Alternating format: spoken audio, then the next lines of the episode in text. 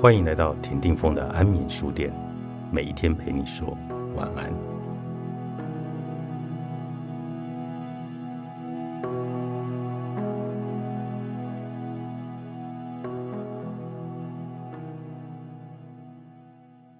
我们很容易就把烦恼视为性格上的缺陷，然而这却是对自己的一种贬义。我们感受情绪的能力、区别痛苦和快乐的能力。以及体验直觉的能力，一直在求生功能上扮演着关键性的角色。它让我们可以立即适应周遭世界的细微变化，并且有意识的整理归纳这些适应的经验，以便能够随意的换出、运用或传递给下一代。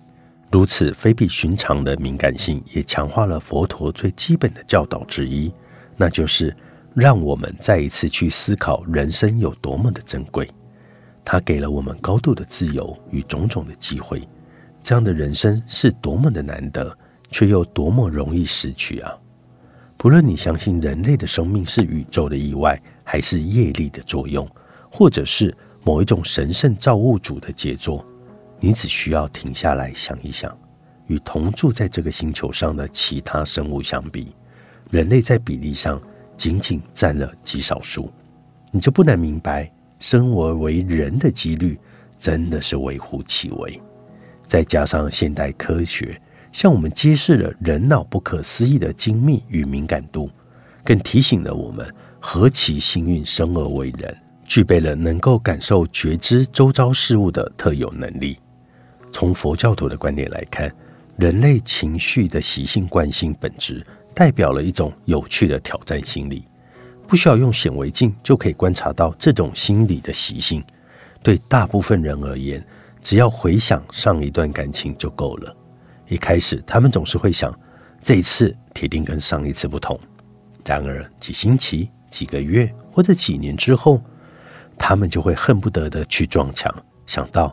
哎呀，真是糟糕！这跟我上一段感情又有什么两样呢？或者，你也可以观察一下自己的职场生涯。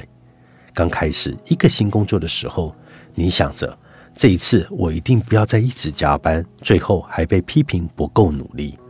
然而三四个月过后，你发现自己又开始取消邀约，或临时打电话给朋友说：“今天晚上我没有办法跟你去吃饭了，还有一大堆工作我得加班。”先不管这个动机的好坏，你会发现自己不断的重复相同的模式，却期待结果有所不同。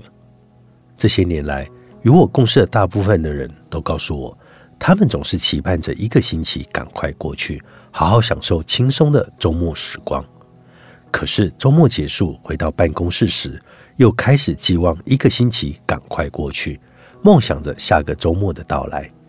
也有人告诉我，他们费尽了时间精力完成一个工作，但却从来没有停下来受过任何的成就感，因为。紧接着又得开始着手进行工作清单上的下一个任务了，甚至连休假的时候，心里都还想着上星期、上个月，甚至去年发生的事，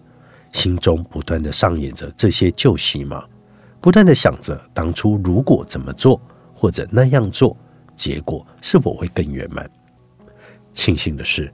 我们越熟悉如何检视自心，就越了解如何解决自己的问题，也越容易认出所经验的一切。无论是贪着、嗔恨、压力、焦虑、恐惧，或者是渴望，都只是心的造作罢了。对那些投入大量心力、务实的探索自心宝藏的人而言，无论外在环境如何的变化，他们自然而然就会发展出某一种的名望。赢得他人尊敬和信任，他们随时随地的行为都会激起旁人的敬重、钦佩和信赖。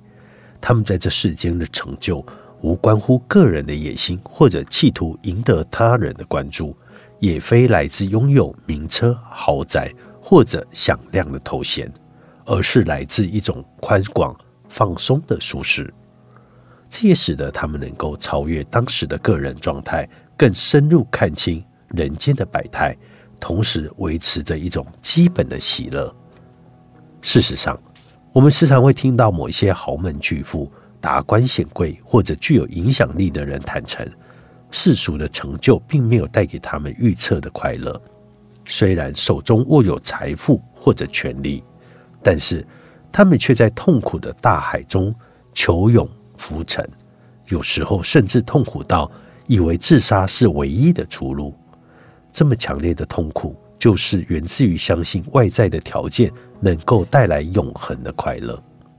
如果你真的想要找到恒长的平静与满足，那么你就得学会安住自心。唯有安住自心，你才能够让内在的本质来显露。想要让充满泥巴和杂质的水变清澈，最简单的办法就是让水沉淀下来。同样的道理。假如能够安住自心，那么愚痴、贪着、嗔念等烦恼就会逐渐的平息。这个时候，自心的真正本质——慈悲、清明、无边际的开阔境界就会展现出来。世界上最快乐的人，作者永吉名就仁波切，向实文化出版。